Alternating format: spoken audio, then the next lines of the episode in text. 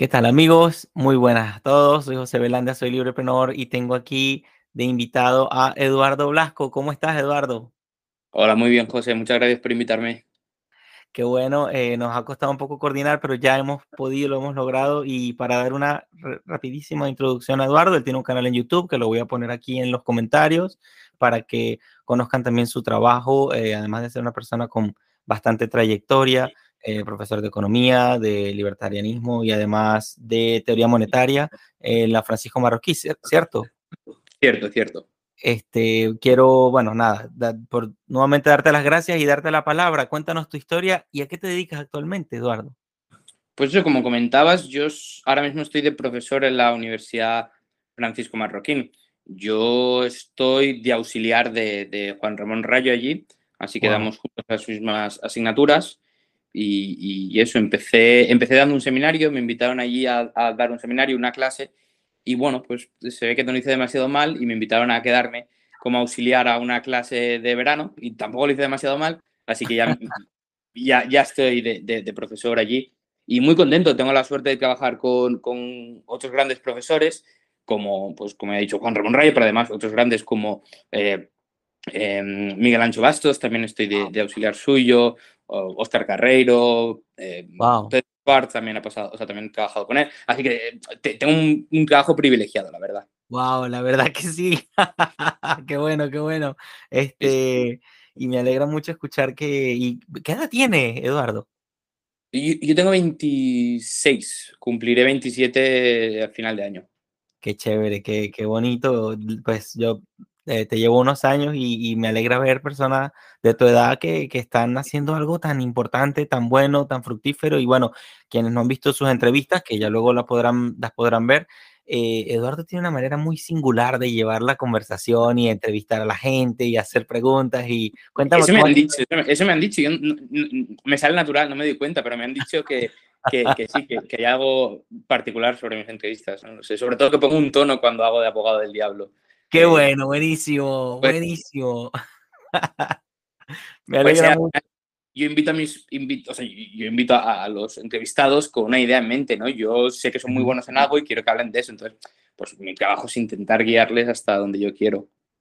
Qué bueno, qué bueno. ¿Y, y qué, qué, qué, has visto? Eh, ¿Cómo es la gente que, porque eres la primera persona que, que, que, entrevisto y que está pues bastante, digamos, comprometida o inmersa en el mundo de las ideas y en esta difusión y tal, que, me, que cosa que me alegra muchísimo y me hace muy feliz. Eh, ¿qué, ¿Qué has visto? O sea, la gente que se acerca a estudiar estas cosas, vamos a decir, yo he hecho un chiste, yo digo que somos todos unos bichos raros, que pensamos en la libertad, que somos soñadores, que tal. Eh, además, bueno, soñadores y también vemos la realidad con, con, eh, con otros colores también. ¿Qué has visto? ¿Qué has notado en la gente que se acerca a estudiar esto? Bueno, yo sí que estoy de acuerdo que somos un poco bichos raros, sobre todo porque al final somos gente que, que nuestros intereses académicos y profesionales también son nuestros intereses personales. Yo cuando hablo fuera de clase con alguien que está también muy metido en el mundillo, cuando hablo con Juan Ramón Rayo, por ejemplo, no hablamos del último partido de fútbol, hablamos de lo mismo que damos en clase o, lo mismo que, que, hablamos en, en, las redes y todo eso, que decir que al final somos gente que llevamos a nuestra vida personal lo que, lo que nos gusta y al final pues tenemos la suerte de poder trabajar de, lo que nos apasiona, que al final yo es lo que digo, que, que si alguien me viera durante todo mi día pensaría que me paso el día trabajando, pero no, es que en mi tiempo libre me gusta hacer cosas que para otros parecen trabajo. Entonces yo sí que creo que somos un poco bichos raros porque somos gente que, que tenemos por lo menos más curiosidad de lo normal. Luego también, pues, dentro de... E, eso para la, gente que está muy metida en algún, en algún movimiento político o en alguna idea, en alguna filosofía. Y luego, en concreto, la gente que más nos gusta las ideas de la libertad, también creo que somos gente muy sistemática, ¿no? Muy, intentamos racionalizar las cosas, intentamos pensar, no, no, damos las cosas por hecho. Entonces, yo sí que veo muchas cualidades en, en, en común entre entre este grupo. Por eso que sí que somos un poco bichos raros. Ahí está Jonathan eh, que, es uno de mis psicólogos favoritos, que tiene, bueno, tiene lo que llama las, las seis bases de la moralidad. Entonces, divide a los conservadores, progresistas y libertarios según las cosas que, que más nos afecten moralmente, las cosas que más nos preocupen. Y, dice que los libertarios son la gente que, que, que menos se guía, o sea, que menos sentimientos morales tiene, que menos se guía por la moralidad, a lo mejor sí que tiene un gran sentimiento hacia la justicia o la libertad, pero que luego es gente que lo intenta sistematizar todo y yo estoy bastante de acuerdo con esta descripción. Qué bueno, qué bueno. Y, eh, y además siento que, eh, pues, poniéndome en ese, en ese carril o en, esa, o en ese grupo de personas, yo considero que sentimos como un llamado, como una misión de vida, porque digamos que vemos que hay, hay mucho por hacer a, a la par que, pues, como que tendemos a lograr las cosas, tendemos a lograr nuestros objetivos, digamos, superiores. Bueno, que yo pudiera decir, nos gusta que la gente comience a pensar por su propia cuenta, que no se deje llevar quizá por, por esto y por aquello, sino que se haga una pausa y se plantee también cosas grandes en la vida y eh, como que descubriendo a la par que hay un sistema que nos, nos tiene un poquito asfixiados o quizás muy asfixiados, que crear nuevos caminos, ¿no? Eh, pienso, ¿qué, ¿qué, opinas tú al respecto de que tenemos como una misión? ¿Qué, qué opinas? Sí, no, estoy completamente de acuerdo y estaba pensando en una anécdota de, esta semana. Yo, aparte de dar clase en la Universidad Francisco Marroquín, también doy clase en dos colegios aquí en Madrid y doy clase en colegios. Y en los colegios no doy clase de economía, doy clase de debate, por otra rama de mi vida. Antes en la universidad solía hacer mucho debate y entonces doy clases de debate en varios colegios. Y en uno de ellos, justo esta semana, estábamos debatiendo, era toda la clase contra mí sobre la legalización de las drogas y de las armas. Bueno, empezamos con las drogas y luego cambiamos a las armas, ¿no? Porque hay argumentos similares. Y, y, entonces, una de las cosas que les dije al final de la clase era esa, les dije, mira, yo ojalá haberos convencido de, de lo que opino, pero si os he hecho dudar, aunque sea un poco, sobre eh, el, la situación actual y sobre cuál debe ser el, el estado, la regulación sobre drogas y sobre armas, yo ya salgo de la clase contento. Ahí eh, tuve la suerte de poder convencer a un par, algunos sí que les hice dudar, otros se quedaron como estaban, pero bueno, que, que sí, que yo sí que noto el este de decir, de acabar la clase y decir, si, si te he conseguido hacer dudar un poco de, de, la situación actual y de la regulación sobre este tema o el otro, yo ya salgo contento, que es un poco también mi trabajo, ¿no? Yo, ojalá, mi objetivo sería convencer a todo el mundo de todo lo que opino. Claro. No lo voy a poder conseguir, pero cuanto más me acerque, aunque sea haciéndoles dudar o aunque sea haciéndoles plantearse el statu quo, pues yo ya estoy contento. Me alegra mucho escuchar eso. Y también veo que, wow, eh, hay, hay una conexión muy, pasa que, claro, yo, yo voy tomando nota aquí en, en, el chat de ciertas cosas interesantes, bueno, todo lo que dice interesante, pero ciertas cosas que no quiero perder de vista con, con lo que dice.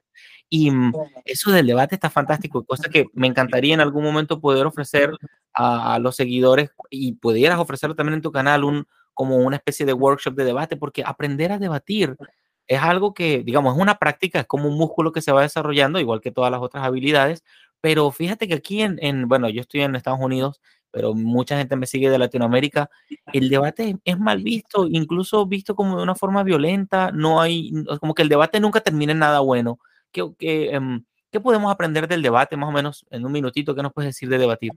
Sí, no, yo, yo, estoy muy de acuerdo y justo en la primera clase siempre les pongo el ejemplo de que, que debatir es lo mismo, es ejercitar un órgano que se tiene que practicar y al final aprender a debatir es aprender a pensar, significa bueno. aprender a conocer mejor mis ideas y a veces cuando me toca, yo a veces les hago, digo, a ver, ¿quién está a favor de esto? Y a la gente que levante la mano le digo, pues tienes que defender lo contrario y les divido así por grupos. O sea, también es aprender a defender lo, el punto contrario, ¿no? Lo que, lo que se llama, en vez de hacer el hombre de paja, es hacer el hombre de acero, ¿no? Tenemos la falacia del hombre de paja, que es intentar tergiversar los argumentos del contrario, pues el ideal de cualquier persona que quiera wow. pensar críticamente es poder hacer el hombre de acero, ¿no? Hacer la mejor defensa de los argumentos del contrario. Y entonces wow. ya si puedes contestar, pues ya, ya significa que estás convencido de, de, lo tuyo. Pues un poco el objetivo, yo creo, del debate, aprender a pensar, aprender a conocer mejor tu punto de vista, el del contrario, y luego otras habilidades que son muy importantes en el debate, como es ejercitar la paciencia, aprender a escuchar, a, aprender a contestar y a hilar bien los argumentos de, de un lado a otro. O sea, que, que se aprenden muchas cosas debatiendo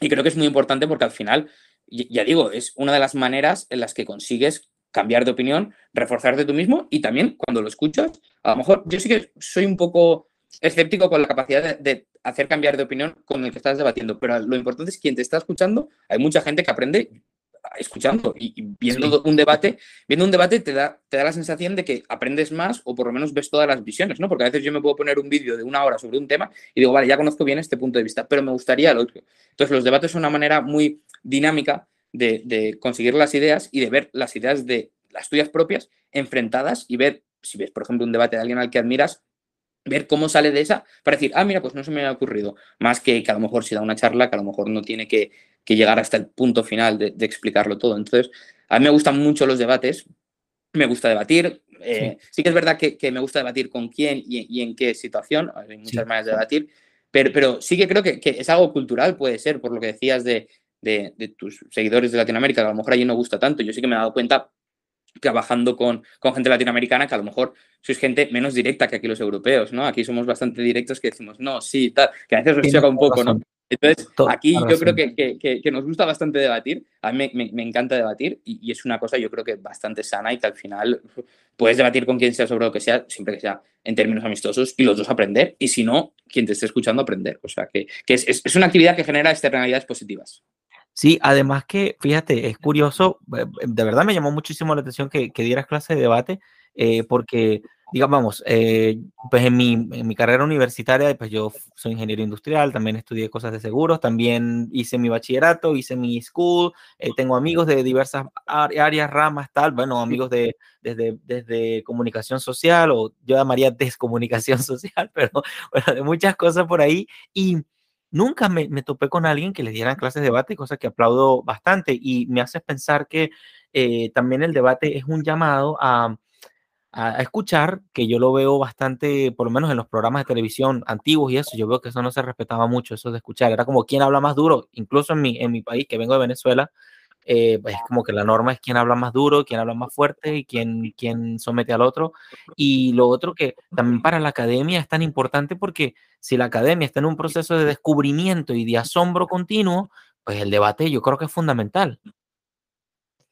Sí, sí, completamente de acuerdo y por eso yo estoy a favor de debates de todo formato, no solo audiovisuales, sino también a través de textos académicos, que, son unos debates muy enriquecedores, y es una manera muy bonita de estudiar el, pensamiento, la historia del pensamiento económico, que es el que más me interesa a mí puede ser, pero la historia del pensamiento de cualquier disciplina, ¿no? A través de los debates. Muchas veces la gente escribe, o, o por lo menos a mí me pasa, que yo escribo contra algo, yo pienso algo y escribo debatiendo esa idea. Entonces, quien me lea puede pensar, vale, defendía esto, pero si tú además entiendes en qué contexto lo he escrito, qué, cuál es la idea que está defendiendo, lo entenderás mejor. A mí cuando, cuando leo a algunos autores pienso, ¿qué es lo que estaba contestando en ese momento? Y sirve, sirve bastante. Por ejemplo, estudiando a Karl Menger, sirve bastante entender la, disputa del método, el método en Strike, que estaba contestando a los de la escuela histórica eh, a los alemanes, a los de la escuela histórica alemana, que sirve bastante para entenderlo, entonces sirve bastante entender qué defendían los otros para ver tú qué defendías. O cuando ves el debate de, Hayek y Keynes, sirve bastante entender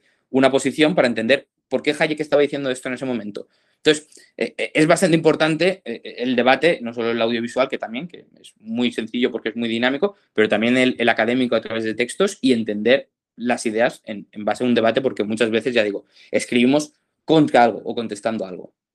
Muy bueno, muy, muy bueno y muy enriquecedor lo que has dicho. Ahora bien, hablando de ideas y entrando más en materia, ¿cómo fue tu acercamiento a las ideas de la libertad? Pues yo siempre lo cuento que yo nací con intuiciones ya pro libertad, yo nací ya, ya libertario, desde niño siempre me ha parecido mal las cosas impuestas, siempre pedía una explicación de por qué tenía que cumplir una norma a la otra, si no la entendía no la solía cumplir.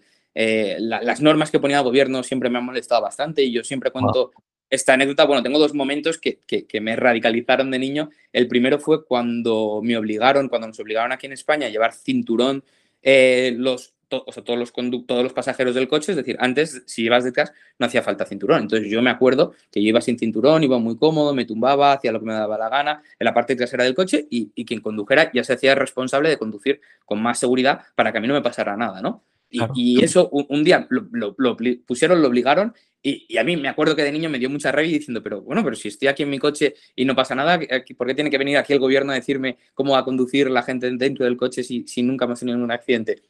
Y, eso me, recuerda, más adelante, ya siendo más mayor, conocí que hay una cosa llamada el efecto Peltzman, eh, que, porque lo, acuña el término eh, Samuel Peltzman, un economista que dice que, que al final la, obligatoriedad de, o sea, la imposición de conducir con cinturón en Estados Unidos no redujo el número de muertes, porque aunque había, aunque había algunas que se prevenían por llevar el cinturón, había otras que se causaban por la falsa sensación de seguridad, ¿no? Entonces, esta política no necesariamente reduce el número de muertes, porque luego hay gente que piensa que va más seguro y conduce de manera más temeraria que si no lo llevase. No. Entonces, es un poco como, si yo pudiera elegir, prefería que el, conductor no llevara el cinturón para que conduzca de la manera más segura posible. Pero bueno, ese fue el primer acercamiento y luego otro acercamiento fue de niño, ya digo, no me acuerdo, yo a lo mejor tenía 10 años, pero eh, eh, aquí en España pasaron lo que se llamaba la ley antitabaco, que prohibía, se prohibía fumar en los bares. Okay. Yo 10 años no había fumado, no me gustaba, nadie en mi familia fumaba, me daba igual, pero yo me acuerdo de verlo en la tele y decir, pero ¿por qué tiene que venir el gobierno a decirle a los dueños del bar si se puede fumar o no en sus bares? Lo veía tan, cosa tan absurda que decía, pero no, no, le veo ni pies ni cabeza. Entonces me acuerdo que esos dos momentos me radicalizaron bastante de niño, decir, pero ¿por qué tiene que venir aquí alguien a obligarte a, ti, que, a ellos nada les importa cómo tienes que llevar tu, tu negocio? Tú sabrás cómo llevar tu negocio o tú sabrás cómo conducir. Qué interesante, qué interesante. ¿Y qué, qué crees, qué cosas crees que han influido en, en, que tengas, digamos, esta personalidad o esta, o esta forma así como pronta de, de, este análisis, digamos? ¿Qué, ¿Qué, crees que ha influido en ti para tener eso? Porque vale que tus papás o tu familia te ha dado algo bueno para eso. Nací así, soy bastante distinto a, a, mi familia, tampoco muy distinto, pero sí que, sí que no hay nadie como yo en, mi familia, no hay nadie que sienta este rechazo natural por la autoridad de mi familia, o sea, no me han educado así, no, no me hicieron adoctrinamiento desde niño, simplemente salía así y, pues no, sé si es que vi algunos dibujos desde niño y, fueron los dibujos los que me adoctrinaron o qué, pero no, yo siempre me recuerdo así, yo me acuerdo de hecho, yo saberme liberal antes de saber lo que significaba, ¿por qué? Porque en Madrid siempre me decía, ¿qué liberal eres, hijo? ¿Qué liberal? ¿Qué liberal eres? Tal. Y yo no sabía lo que significaba, solo sabía que yo era liberal porque desde niño cuando yo decía cosas que me parecían mal, mi madre me decía que eso era ser liberal. Cuando yo decía, pero ¿por qué no se puede eh, negociar de esta manera de la otra? ¿Por qué no puedes despedir a la gente libremente? ¿Por qué tal? ¿Por qué tengo que pagar impuestos por eso? Yo cosas que no entendía y mi madre las veía normal, ¿no? Decía, bueno, pues porque tiene que ser así. Entonces siempre me decía lo de qué liberal eres, hijo. Entonces yo aprendí que yo era liberal antes de saber qué significaba o qué era la, política, la filosofía política liberal.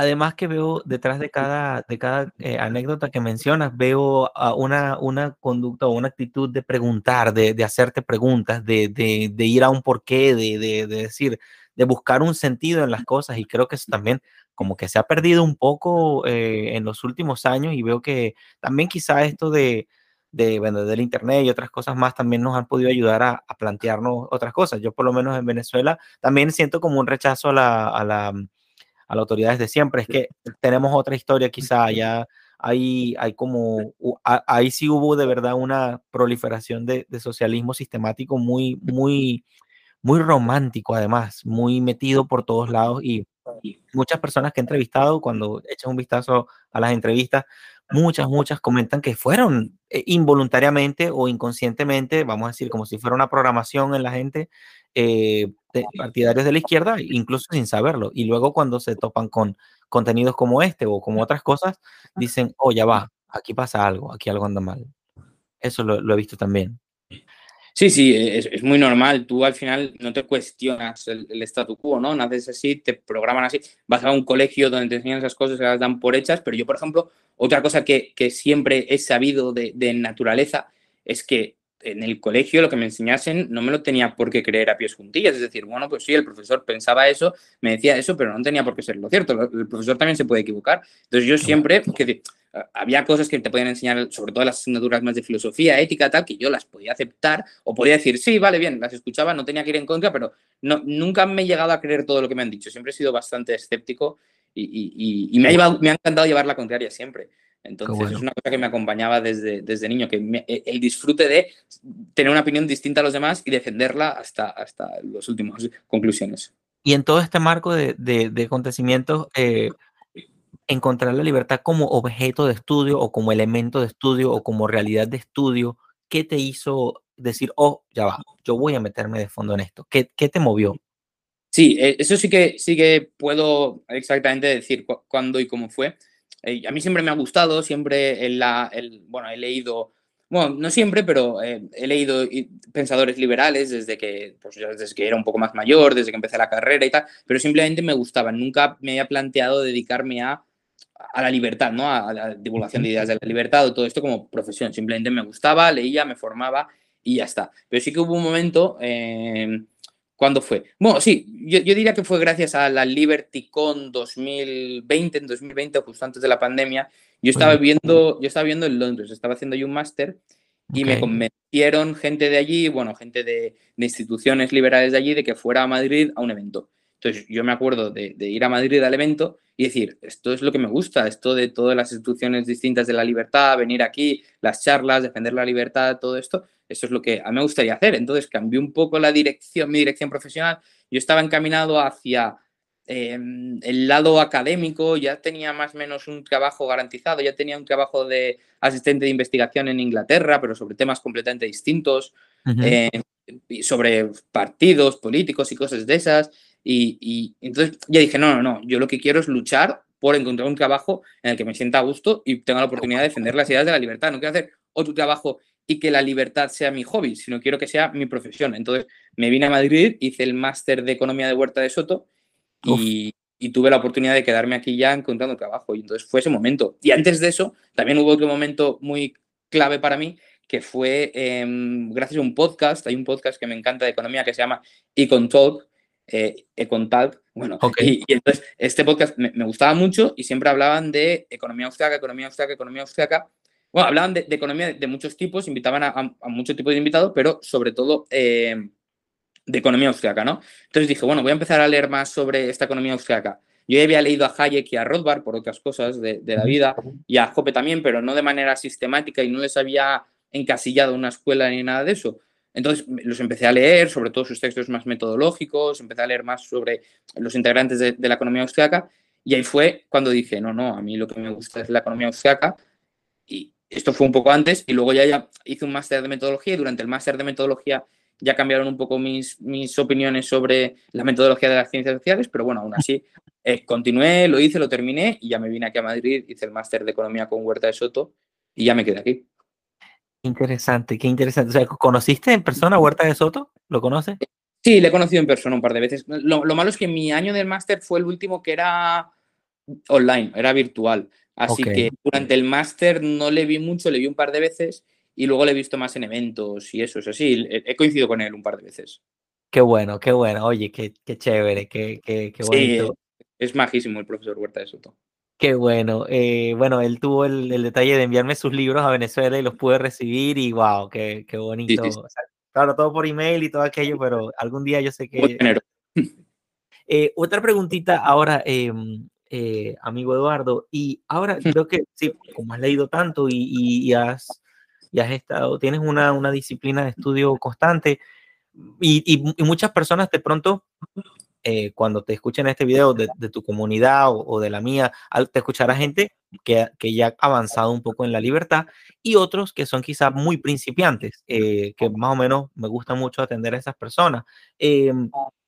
Cuéntanos un libro para principiantes y un libro para ya avanzados. ¿Qué, nos recomiendas? Dos libritos. ¿Sobre las ideas de la libertad? Sí. O de la economía, como prefieras. Bueno, un libro para principiantes de economía lo tengo bastante claro, que es la opción que siempre doy, que es el de Economía en elección de Henry Hazlitt. Ok. Eh, muy, muy bueno. Y un libro sobre las ideas de la libertad para principiantes. Mmm, Más avanzado. Bueno, o, sobre principiantes, sobre todo para gente que, que esté empezando a leer, quizás recomendaría El mito del votante racional de Brian Kaplan, que por lo menos te va a hacer dudar de, la democracia. Entonces ya es un primer paso, ¿no? Para aceptar nuevas ideas, criticar un poco el statu quo, pues tú dudas de la democracia y luego ya em, estás listo para aceptar un nuevo sistema.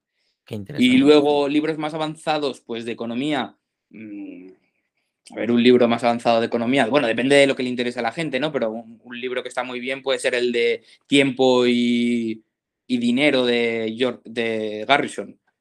Ese pues está bastante bien si alguien quiere entender mejor el ciclo austriaco, es decir, si ya, si ya ha avanzado algo en las ideas de la economía y dice, bueno, ahora quiero especializarme en el ciclo austriaco, pues es una buena opción. Mm, luego, otro libro que está muy bien, eh, que me gusta mucho, es el de no, me acuerdo el nombre exacto, pero es de Don Lavoy y es sobre el, la planificación, es el, sobre el debate de la planificación socialista. Em, ah, vale, ya me acuerdo. Rivalry and Central Planning, ese es. Rivalidad y, bueno, no está en castellano, pero en castellano sería algo así como Rivalidad y Planificación Central de Don Lavoy. Eh, L-A-V-O-I-E. Eh, pues ese, lo recomiendo también bastante para, alguien que se quiera meter más en el tema de, del debate del cálculo económico. Y luego uno más avanzado sobre la libertad, pues igual recomendaría el del problema de la autoridad política de Michael Humer. O sea, si ya te has leído a Kaplan y ya dices, vale, estoy dispuesto a escuchar nuevas ideas, ya no me convence tanto la democracia, ¿qué me propones? Pues entonces ya le propondría ese libro. Cuéntame el, último el nombre y apellido del último autor. Michael Humer, H-U-E-M-E-R. Perfecto. Oye, muchas gracias porque eso eh, voy, a, dejar, tratar de dejar los links por ahí de, como por lo menos para que la gente tenga acceso a esa, bibliografía. Y bueno, muchas gracias. Y continuando con las ideas eh, de la libertad, yo soy apasionado del emprendimiento y esto, este proyecto, como te mencionaba en un inicio, eh, yo encuentro, a ver, pues si tú me ves como, como un, no solo un partidario de las ideas de la libertad, sino como también alguien que está haciendo algo o entregando algo o planteando algo, una realidad, bueno, todas estas cosas que vengo, esta entrevista es parte de las cosas que vengo aportando quizá.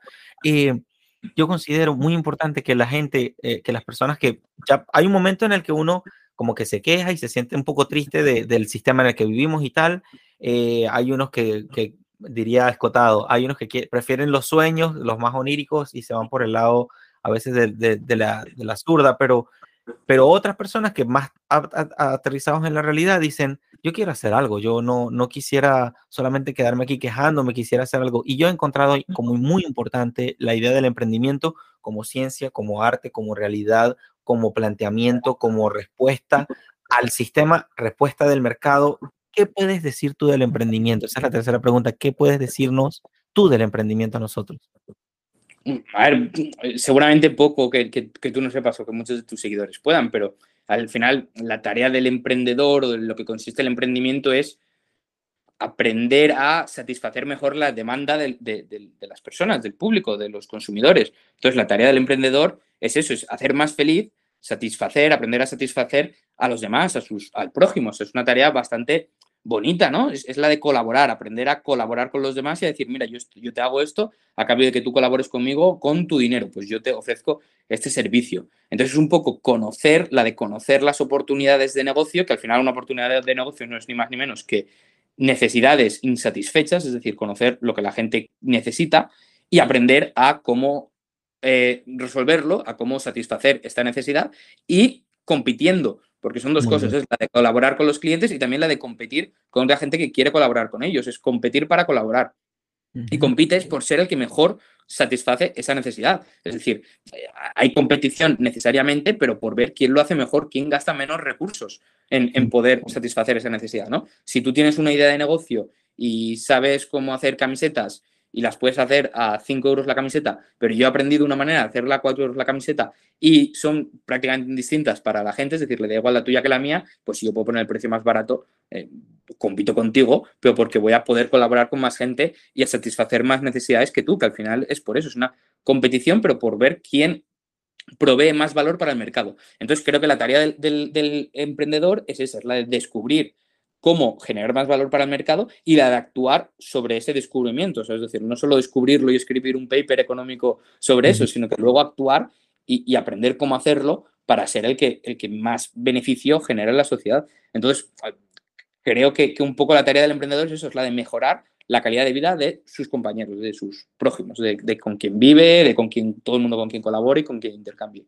Estos, eh, muchas gracias por eso y, me parece muy, eh, muy, con mucha precisión también los términos que me encanta también. Ahora, ¿crees tú? Pregunto, porque he pensado que estas, estos autores que nos han inspirado a nosotros, que nos han hablado de la libertad, a mí por lo menos me parece Mises un auténtico emprendedor porque emprendió un camino, bueno, abrió un camino eh, o puso muchas cosas juntas en un momento, digamos, inhóspito, de mucha incertidumbre. Bueno, se tuvo que venir para acá para Estados Unidos, tuvo que huir de la guerra y todas estas cosas. Y pienso que pues son emprendedores también de las ideas. Pregunto, ¿tú los ves igualmente o encuentras, encuentras una, como que una necesidad por satisfacer en el mundo de las ideas o te, sientes como parte de estos emprendedores eh, en, esta tarea que estamos haciendo?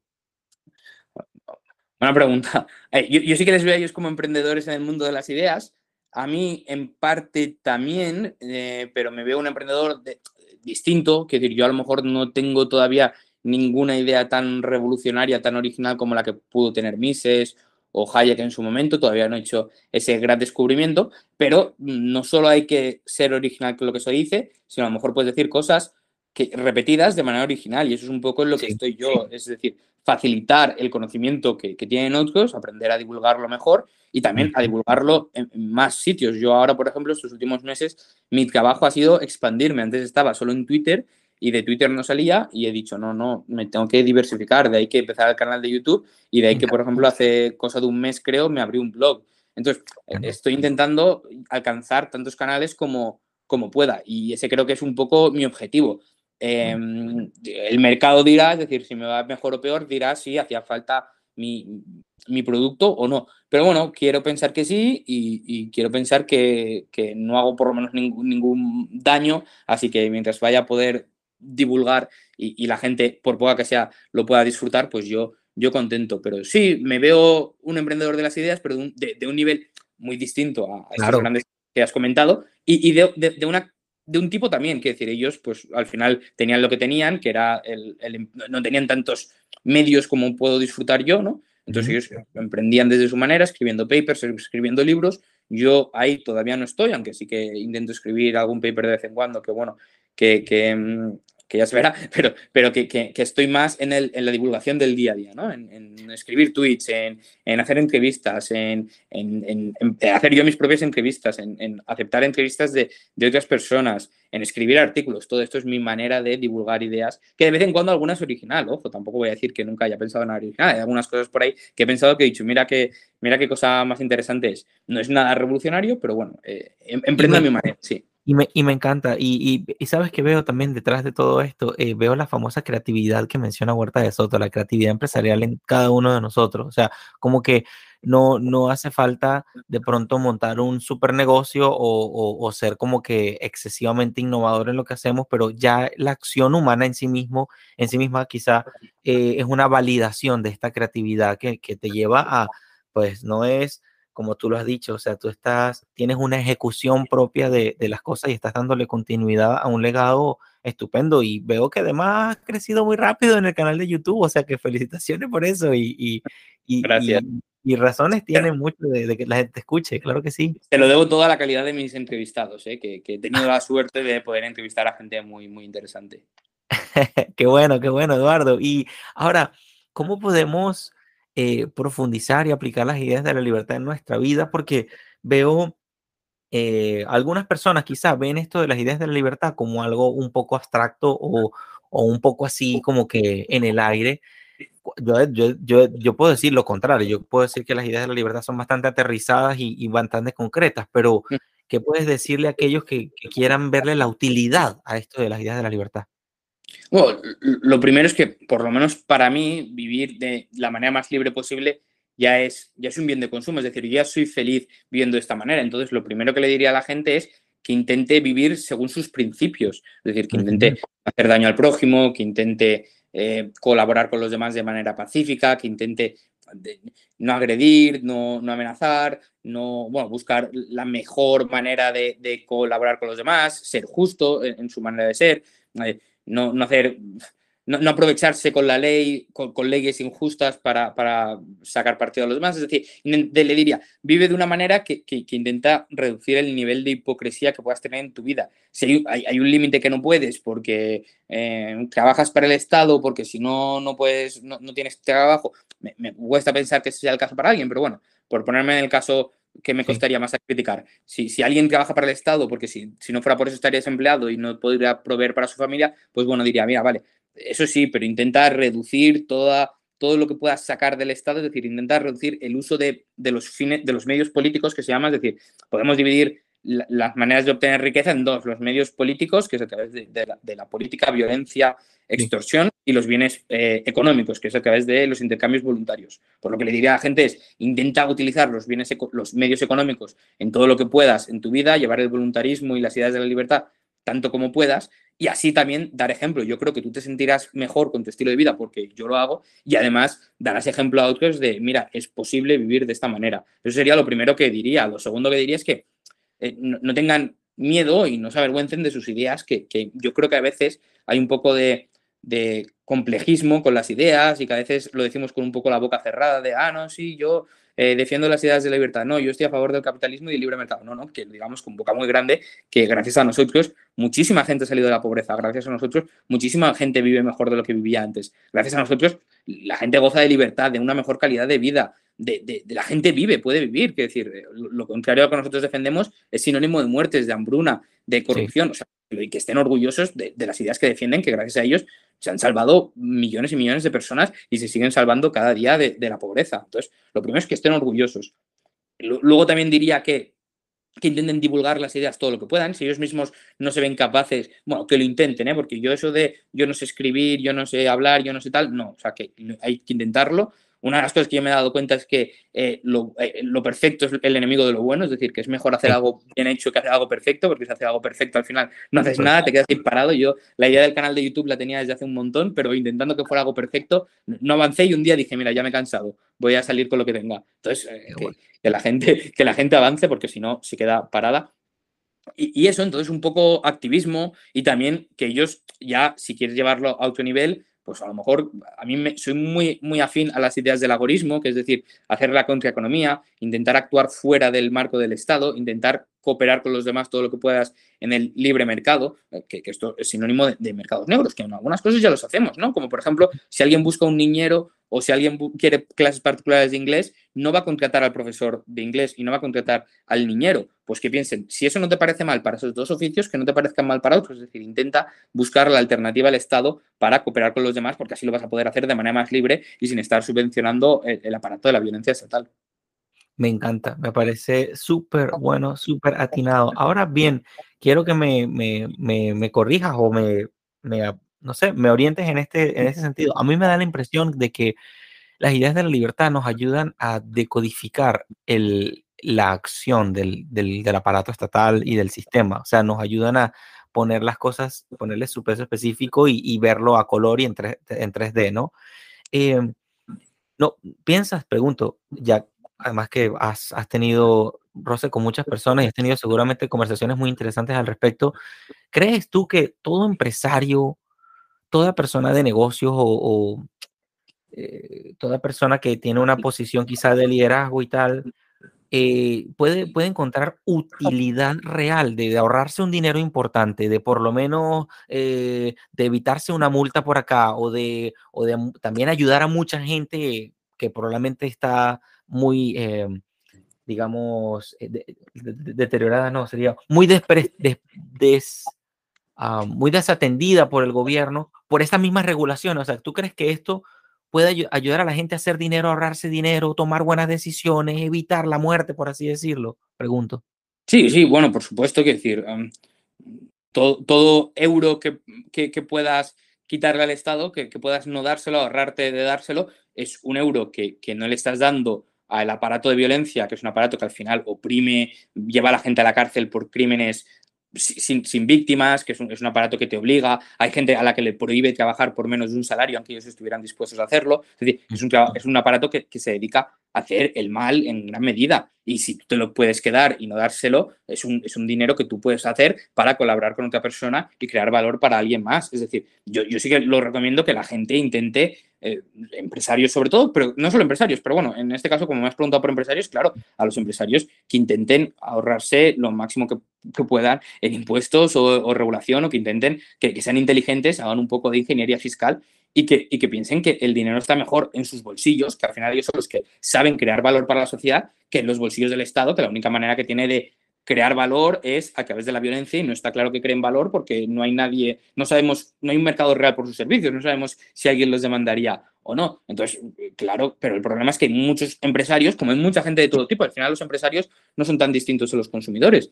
Eh, hay, hay, consumidores de todos los colores y empresarios de todos los colores. Hay empresarios que a ellos les gusta la regulación, sobre todo a, los demás, pero bueno, les gusta la regulación, les puede gustar más o menos pagar impuestos. Eh, hay empresarios socialistas, es algo relativamente normal, entonces, pues bueno, hay, de hay de todo tipo. Y, hay gente que sobre todo por, por creer que, el socialismo es la filosofía moral, lo va a defender a una costa de que le pueda dañar a su bolsillo. Pero esto es normal, que esto yo no lo critico porque yo también puedo defender una idea pensando que es la mejor a costa de mi bolsillo. Es una cosa normal que, que todos hacemos. Entonces, al final, el, el problema no es tanto o, la idea no sería tanto convencerles de que se van a ahorrar un dinero, sino convencerles de lo que están defendiendo no es la filosofía moral o la salvación que, quieren o que creo que quieren conseguir.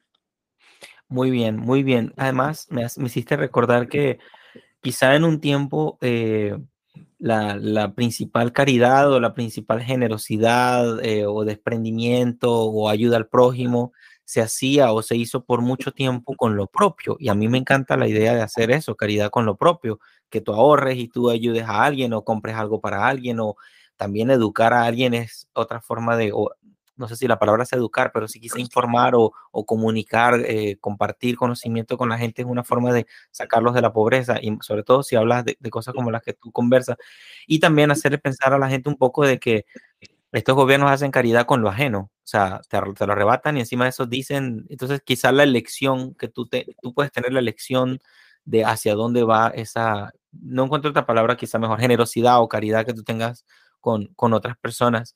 Y mm, ahora, ya que pues le hablas a mucha gente joven, adulta, más joven, no sé, de todas las edades, y que ya estás en el canal de YouTube y tal, veo que vas, por supuesto, agarrando más y más skills o habilidades con, el, con hablar y transmitir las ideas de la libertad.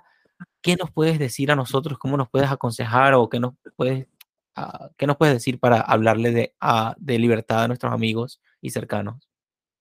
Uf, eh, al final es un poco ganar práctica, o sea, nadie nace sabido nada, o sea, yo si ahora mismo leyera el primer artículo que, que escribió, la primera entrevista que di, seguro que me daría vergüenza ajena, ¿no? Que al final es un poco ganar práctica y practicar. O sea, lo que digo es, de nuevo, lo mismo, que, que, el, que lo perfecto es el enemigo de lo bueno, que lo intenten, que lo intenten lo mejor que puedan, que lo intenten con quien tienen cerca y, y, a partir de ahí ya mejorarán. La segunda vez que tengan que convencer a alguien ya sabrán mejores argumentos, ya se habrán visto contra las cuerdas en situaciones anteriores y, y es un poco así. Yo seguro que la primera persona a la que intenté convencer no le pude convencer. Yo me acuerdo cuando las primeras veces que debatía sobre el programa de cálculo económico, cuando acababa de leer la misa, intentaba convencer a gente y me, hacían, me daban argumentos de vuelta, pues que a lo mejor no los sabía contestar. Ahora los podría contestar con relativa facilidad. No sabría si les convencería o no, pero los podría contestar de manera que yo creo correcta. Pero en su momento no. Es decir, yo cuando presento una idea a alguien, a lo mejor tienen contraargumentos que no se me han ocurrido. Pues, pues no, ¿qué es lo que tienes que hacer? Practicar. Es decir, que tienes a alguien cerca, tienes a alguien en casa, pues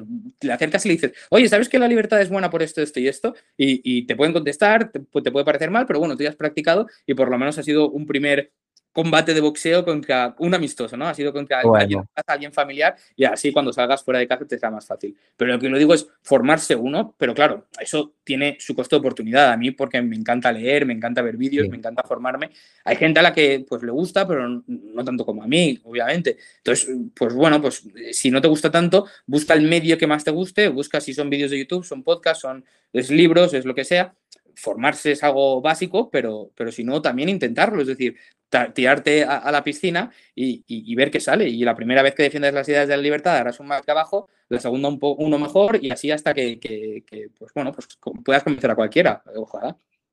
Qué bueno, qué bueno. Bueno, me, me, ha, me ha, parecido súper fantástico todo esto que has mencionado, Eduardo. Y hay una, hay una cosa que hago uh, al final de, de, todas las entrevistas y es hacer una preguntita del anterior entrevistado, uh -huh. que el anterior entrevistado no sabía quién venía.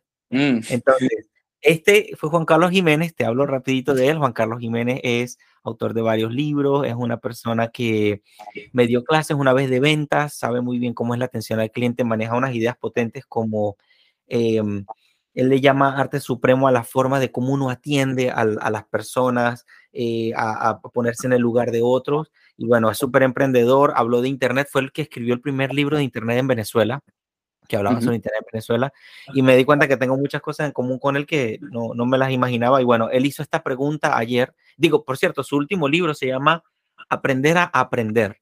Él se fija en ideas así interesantes y hace libros chiquitos para que la gente se los pueda leer sin, sin tanto problema y, y pueda aprender muy bien. Él hizo esta pregunta para, para ti, que te la ganaste. Vale. Eh, ¿Cuál ha sido el paradigma que más te ha costado superar en tu trayectoria? Mm, buena pregunta. Si me das un segundo que me lo piense. Claro. Mm, mm. Yo, yo, por tiempo, quizás lo que me haya, más me haya costado haya sido.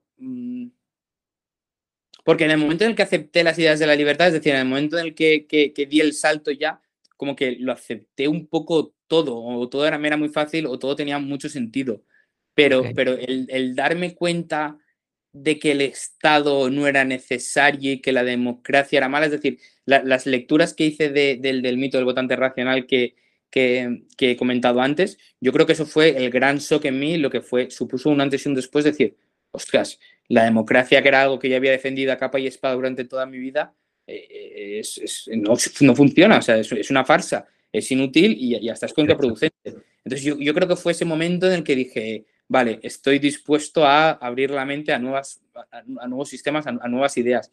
Yo creo que fue ese gran choque el que, el que me hizo abrirme a todo lo demás y luego todo lo demás lo acepté bastante rápido. Es decir, en cuanto, cuando ya dije, cuando ya dije, vale, la democracia no funciona, la, eh, eh, la democracia es un mito, la democracia que nos cuentan es, mentira, la democracia eh, causa más daños que, hmm. beneficios. Entonces fue ese momento en el que dije, uff, eh, eh, ya no me creo muchas cosas que, vienen del Estado, muchas de las cosas que me han contado, que tampoco es que me las creyera mucho antes, pero muchas otras cosas empecé a dudar. Así que yo sí que creo que fue ese el gran momento de decir, vale, estoy abierto a nuevas ideas como no lo había estado hasta ahora. Es decir, yo pensaba que sí que estaba abierto a nuevas ideas, pero sí que tenía un par de dogmas, justo el de la democracia, de, no, no, lo que sea, pero se tiene que decidir dentro de la democracia. Yo lo decía, yo decía, yo puedo ser la persona más libertaria del mundo, pero mis ideas las tengo que defender a través del proceso democrático y convencer a los demás y tal y cual. Y llegó un momento en el que dije, no, pues si, la si yo no baso mi día a día en la democracia, si yo no voy con otros cinco clientes al frutero y votamos si nos da la fruta gratis o no, porque tiene que, tengo que votar